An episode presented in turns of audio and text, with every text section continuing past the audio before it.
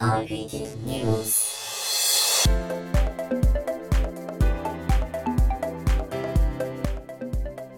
忙しい方も耳でサクッと情報収集短時間で多くの情報を届けるラジオ番組それが IPT ニュース。皆さんおはようございます。こんにちは。こんばんは。IPT ニュース担当の角谷です。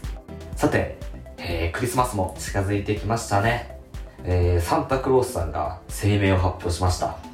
今年も例年通りクリスマスがありますということではいこちらを聞いている方で、えー、サンタクロース関係者も、えー多くいらっしゃるのかなと思います。本当にお勤めご苦労様です、えー今の子供たちってプレゼントにどういうものが欲しいんですかね。もう任天堂スイッチを持っているご家庭とかはもう多いんじゃないのかなと思います。女の子はリカちゃん人形好きなんですかね。うん変身ベルトなんですかね。今仮面ライダーゼロワンの次がやってますけど何かちょっと覚えてないんですよね。すいません。調べておきます。さて最近熊の出没ニュースが増えてきましたね。ということで今回は熊について IPT します。キノワグマによる人への被害が相次いでいます。今年度少なくとも2つの県で2人が死亡し4つの県で22人が怪我をしました市街地での目撃も目立ってきており警戒レベルを最高レベルに引き上げた県もあるそうです。専門家によると森に人の手が入らず熊の生息域が広がったことや餌のどんぐり不足の影響があると言われています。人間にとって秋は食欲の秋とも言いますが熊にとって秋は最も大切な季節だそうです。冬の冬眠を迎えるために十分なエネルギーかっこ脂肪を貯めておかなければなりません。そのためにどんぐりをもう腹いっぱい食べる必要があり今年の秋はそんなどんぐりがまあ不足しているということで熊にとっても、えー結構ピンチみたいです。ちなみにディズニーの黄色いクマは蜂蜜を好物としていますよね。あまり量は多くないようですが、熊は夏を中心に蜂蜜や昆虫も食べているそうです。朝日新聞の記事を参照すると、熊の生態に詳しい東京農業大の動物生態学教授、山崎浩二教授は、熊が頻繁に出没する状況はこのここ数年常態化している。過疎化や高齢化が進み、人が森を使わなくなったため、熊が住む地域が広がったことが要因の一つだそうです。石川県立大の動物生態学の大井徹教授は今年は東北や北陸の山にほとんどブナの実がなく空腹のクマが人里に降りてきやすい。そこで市街地に迷うこともあると話しています。クマの出没は冬眠の時期まで続きます。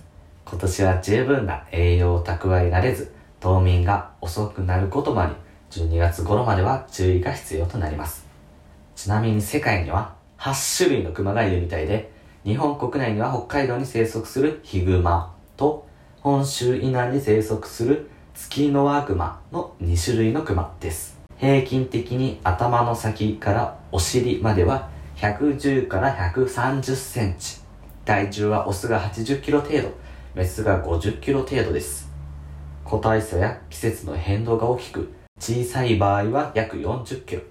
最大で約130キロにもなります世界のクマ類と比べると日本のクマは小型から中型になりますまた大陸に生息するツキノワグマと比較しても日本のクマは小型です。さてここからが大事です。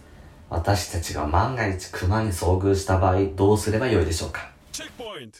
環境省によると走ったり大声を出したりせず熊から目を離さずに静かにゆっくり後ろに下がることが大切でできれば突進に備えて間に木や電柱などの障害物が来るようにすることが大切です。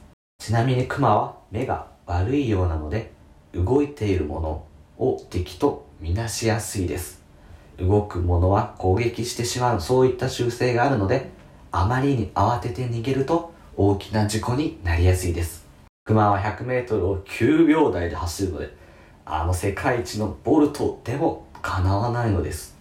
なので走って逃げれると思わない方が賢明ですねまた事前の対策として音が鳴る鈴をリュックに身につけておくことが大切です。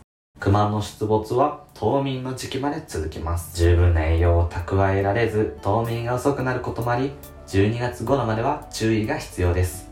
皆さん、お気をつけください。ということで、今回の IPT ニュースはここまでです。また次回お会いしましょう。IPT ニュースは毎週火曜日、土曜日放送しております。またね。